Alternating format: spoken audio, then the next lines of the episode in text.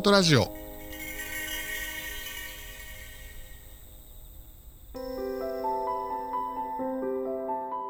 こんにちは。占い師と弟の弟です。姉です。裏音ラジオは霊能師として活躍する姉と霊感などの力は一切ない弟である僕が姉の話や霊の話を紹介するラジオです。詳しい内容は概要欄をご覧ください。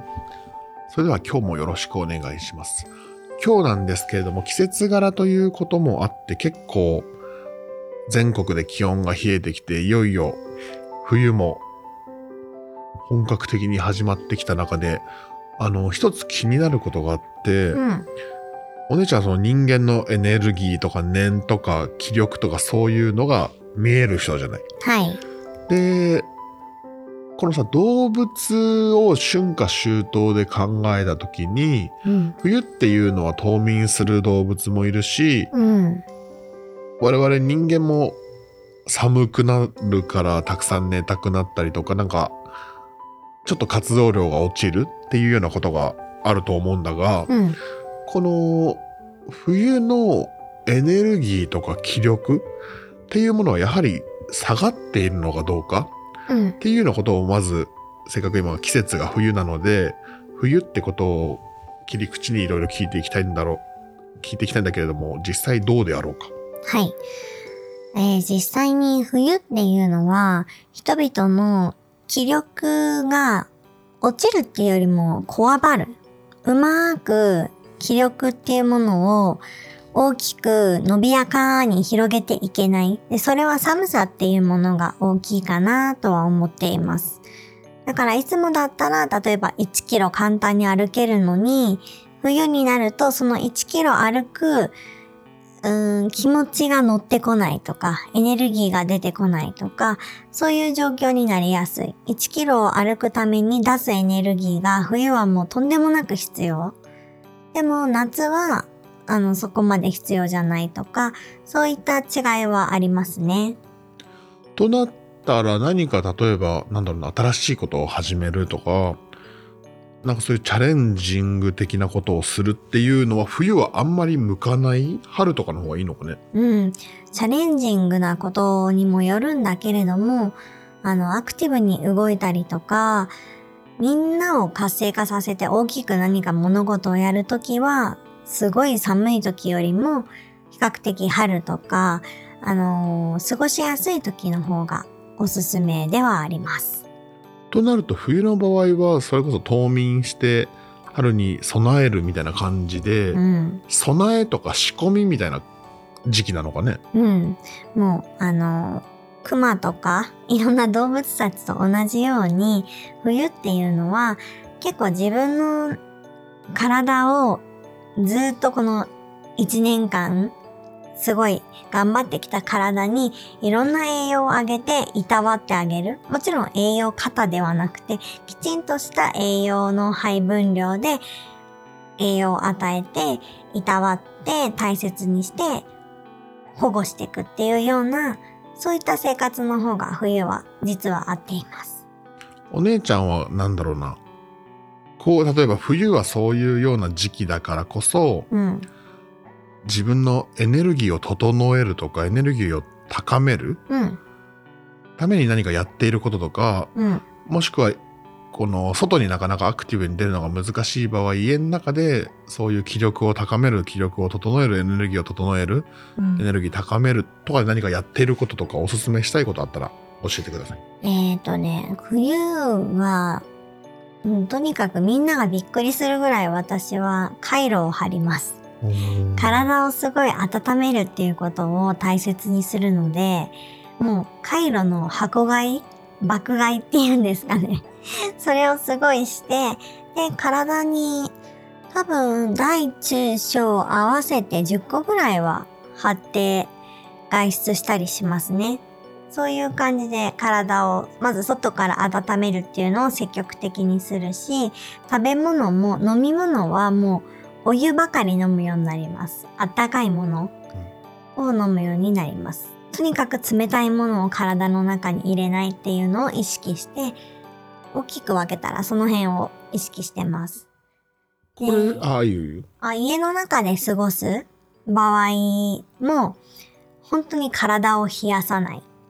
で、お風呂に入るときは、ちょっと今日は冷えたなっていう時はお風呂の中に日本酒を入れて体を芯から温めてから寝たりするようにします。もう生活のいろんな動線が全部変わりますね。これは今ので言うと、あの、冷えを避けるっていうことだったじゃない？うん。例えばじゃあその、ひ多分体の巡りとか循環なんだが、冷えを避けようと思ってるのはなぜ？冷えを避けないとエネルギーを出すことができないから。うん。で、そのエネルギーを出そうと思う時に、いつも以上に体力を消耗するのが冬だから、うん。だからもう常に一年中体の状態は同じような状態を保ちたいので、うん。冬の外気がすごい寒くても、えー夏とか春とかみたいな、そういった状態を保ちたいんですよ、自分一人だけでも。うんうんだから、やってます。これで言うと弟の僕とかはさ、わりかし年がら年中半袖短パンみたいな。よ よく着てるじゃない。本当あと、にね。まあ、裸足じゃない。びっくりだよね。で、寝る時とかも短ス短パン短シャツだったりとかして、布団かけてないもんね。袖寒いけどうん起きないとかあるじゃない。そう、投資するんじゃないかなって思ってる。これはさ、じゃあ良くないの？本当は靴下とかを履くべきなのかうね。ん。昔から言ってるじゃん。よくないよって。そのうち投資しちゃうよって言ってるけど、とやめないもんね。えじゃあこの冷えてさ、体の巡りとかそういったものがうん。良くないっていうのは健康的にはその冷えだから風邪ひいちゃうよとかわかるけれども、うん。そのオーラとか気力、エネルギーうん。っていうと何が良くないかっていうのを知りたい。ああ、でも私今いろいろと思い出してたけど、あ、エネルギーとか良くないっていう理由は、えエネルギーがうまく出せないから、ちょっとしたことでつまずいたりとか、あと外部からの攻撃、口、悪口の攻撃だったり、そういったものに気持ちがすごくえぐられやすくなる。っていうのがあるんだけれども、今思ったのは、弟は、あのー一人でも、あ夏でも冬でも結構エネルギーを常に出してるんですよ。はい。だから、あのー一人北海道みたいな感じ。うん すごい一人回路みたいな感じがするので、私とまたちょっと違う。人それぞれ違うから、弟は弟でも、結構すごい寒い、海外のすごい寒いところで弟が上着を脱いだ瞬間に体中から煙が出てる現象を私は見たことがあって、あ、すごいこの人のエネルギーはすごいんだって思ったので、人によって、あのよ、だからって弟に回路を貼るってわけじゃん。弟がちょっと体調崩してしまうと思うので、自分は結構、あの、暑がりだとか、すごいエネルギッシュだから大丈夫っていう人は、それなりの半袖とか着てても全然いいですからね。となったらちょっと自分が暖かいなとか汗かくほどじゃないけどぐらいなうん。体温っていうの体の暖かさうん。を保っておくのがベストなのかね。そうですね。自分自身の状態を保っておくっていうのが一番いいかな。誰かを真似して、汗かいてるのに厚着したりとか、うんすんごい寒いのに半袖短パンで、あの、みんな周りが半袖短パンで平気だからって真似して体調悪くしたりとか、そういうのではなくて、あの、自分なりの一番冬だったら冬で暖かい自分の状態が保てるよ、状、状態？にすればいいかなと思います。これとあのねもう一個だけ気になったんだけど、うん。お姉ちゃんはじゃあどういう時にあ何か体のその冷えで流れが停滞してるなとか、うん。例えば冷え性の人ってさ手足が冷えるから、うんあここ冷たいなとかわかると思うけれど、うん。こういうような感覚あったらそれはちょっと温めた方がいいとかちょっとエネルギー停滞してるだからうん流した方がいいっていうの巡らせた方がいいうん。っていうのを一般の人たち今これを聞いてる方々でも判断できるような基準みたいなのあったら聞きたい。あー。えーと、一番は、まあ手足の末端が冷たくなってしまったりしたら、そしたら温めた方がいいっていうのはある。うんっていうのと、あと、いつもだったら平気なやりとりにすごく自分の心がへこんでしまうとか、はいはい。同じことをぐるぐるぐるぐる考えて自分を傷つけまくるようなそういったサイクルを自分の中で生み出しちゃうとかうーんまあそういうことかなあとはなんか暗い方向に自分が進んでってしまう。それは道もそうだし思考もそうだしそういうふうに陥りやすいなって思ったり時とか。ですかね。そういう時に、やるとしたら何？まあさっきのお風呂とか汗で？うん、体を温めるっていうこと。うん。で、春とか夏の自分の状態に近づけるように、もう冷たいものを取らない。あったかいもので体をポッポあったかくさせる。うんで、体を温める。うんが外外面から温める。うんっていうようなことを積極的にしていただければいいなと思います。それは毎日、例えば朝昼晩やるでもいいし、うん。常にです朝昼晩っていうよりも常に。うん体を冷やさないっていうことが何よりも大切です。うんそうすると、そうするだけで、あのーすごいきついこと言われて、いつもだったら受け流せるのに受け流せなかったけれども、体を温めた温かいものを飲んだ瞬間に、あ、なんだ、大丈夫じゃんって思ったりとか、本当に驚くぐらいするから、う。んぜひ、あのーやってみてください。結構心今日来たなとか、ぐさっと来たなとか、しんどいなって、なんか暗いことばっかり考えるなって思う人はもう、本当に体温めるだけで、全然エネルギーの周りが変わるんで、やってみて。で言うとさちょっと脱線だけど南国の人たちってなんか結構明るい感じするじゃない？あなんかやっぱ関係あるのかな？ー。うん。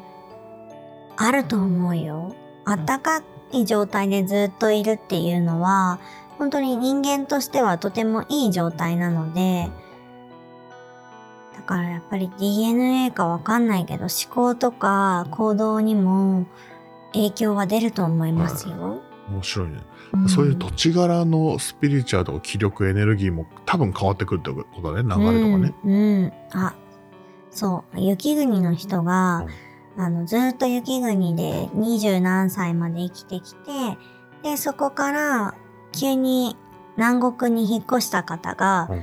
めちゃくちゃ元気になるんだけど、南国の人を追い越すぐらいの元気さを出すって言ってて、はいで、それをなぜかって思った時に、寒い国で、その人はもともと元気だったけど、寒い国でも頑張って元気を保つようにエネルギーをすごい付加してた。はい。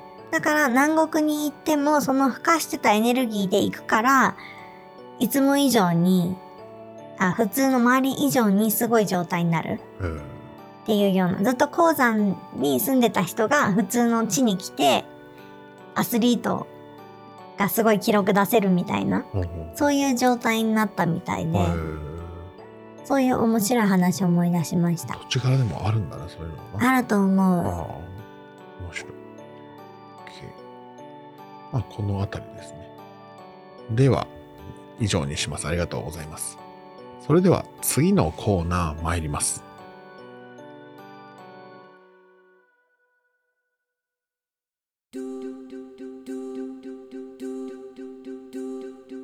続いてのコーナー、リスナーさんからのお便りコーナーです。このコーナーではリスナーさんからいただいた質問に対して姉が答えていきたいと思います。今日のお便りなんですけれども、えーラジオネーム梅さんです。梅さんありがとうございます。ありがとうございます。質問です。健康保険証の裏側に臓器提供の意思を表示することができるようになっています。いずれ仮想にされるし、お役に立てるのなら臓器を提供してもと思うのですが、えー自分の体にメスを入れられるはあ入れられることはどのようなことなのか、魂に影響はないのであろうか、えーまあ、角膜を提供したら目のない魂にならないだろうかと思うことがあります。仮想にされることは疑問も抵抗もないのに臓器を提供することに対しての抵抗があることに対して疑問を持ちます。えー臓器提供について霊的にはどのようになるんでしょうか？提供された臓器に提供者の記憶が残っているという話も聞いたことがあり気になっています。という質問でした。えっ、と、この質問の場合、お姉ちゃん的にその、まあ、ドナーというか臓器提供だよね。うん。臓器提供をした後の魂はどうなるのかっていう質問うんをまずお願いします。はい。えっ、と、非常に興味深い質問ありがとうございます。えーまず、臓器提供をしした後、臓器提供をすることによって自分の魂までも傷ついてしまうのではないか。例えば、自分の臓器を提供したら自分の魂はその臓器が欠けた、ちょっと、あの、いびつな魂になってしまうんじゃないかっていうような質問なんですけれども、この場合は全く問題はありません。まずは自分がずっと使っていた体っていうものと魂っていうのは完全に分かれますので、亡くなった瞬間に。で、その時にその自分が入ってた器が誰か次の人生の方に提供されても自分の魂っていうのには全く影響がありません。でむしろ影響があるとしたならば、その臓器を提供された第二の体、別の体の方々とかその家族が提供してくださった方ありがとうっていう思いをちょっとでも持ったら自分の魂にそれがすごい届くんですよ。で、その時に魂のレベルが上がるんではないかなって思ったりとか、魂自体、自分にその感謝の気持ちが届いた瞬間、その魂が、まあ輝くというか、その思いはすごい感じるので、言い表せないような感動とか充実感っていうのを感じる可能性はあるかなと思っています。ですので、何か、あの、欠けた魂になるのではないかと思われている方がいれば、それは全く問題がないという回答にはなります。だから肉体と魂としての肉体というのかな？それは別の実在ん？実体的にある肉体と魂的な肉体は別の話ってことだよね。別の次元っていうのかな。魂と肉体は別。ってことです。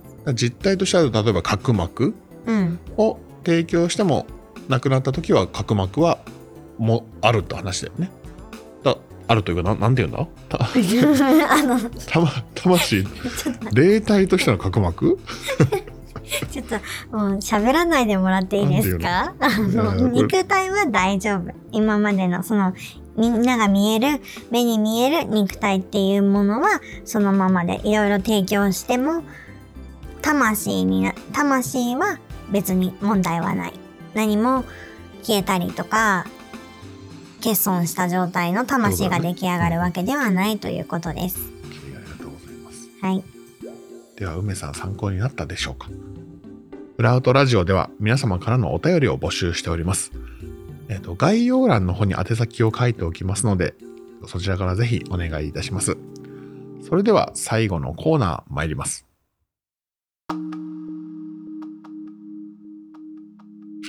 最後のコーナー、姉の送年コーナーです。送年とは送る年と書いて送年と呼んでおります。念を送るってなるとちょっとどういうことだろうって思うかもしれないんですけれども、実際にやってみると姉が皆さんの頭の中にイメージをお送りしますので、それのイメージが湧いてくると思います。で、実際に姉、えっと、受け取ったものと姉が送ったものが一致したら成功っていうようなことをやっていきたいと思います。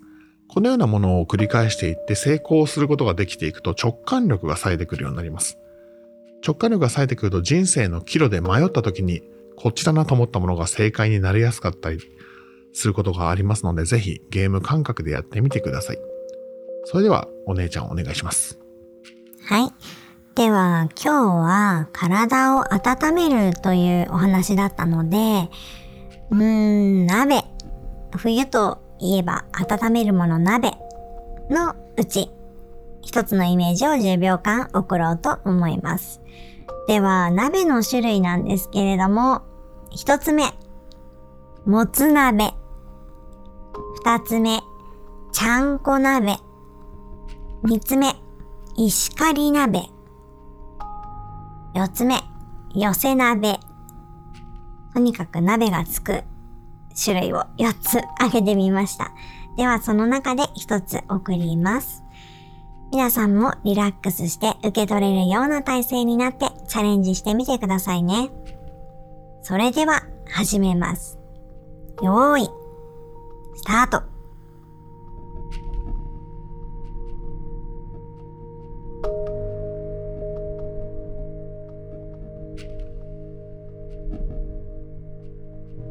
はい、終了です。いかがでしたか？答えは、ちゃんこ鍋でした。受け取れましたでしょうか？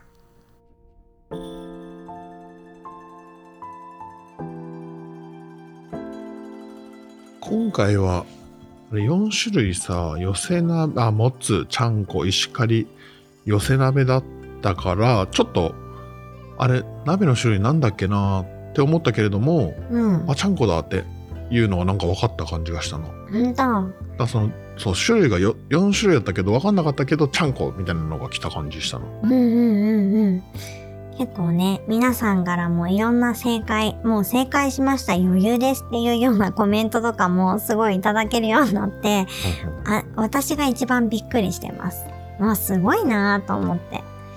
やっぱりなんか前から聞いてる方とかさいつもコメントくださる方の正答率が上がってる感じがするよねこのところ特にうん、そうね。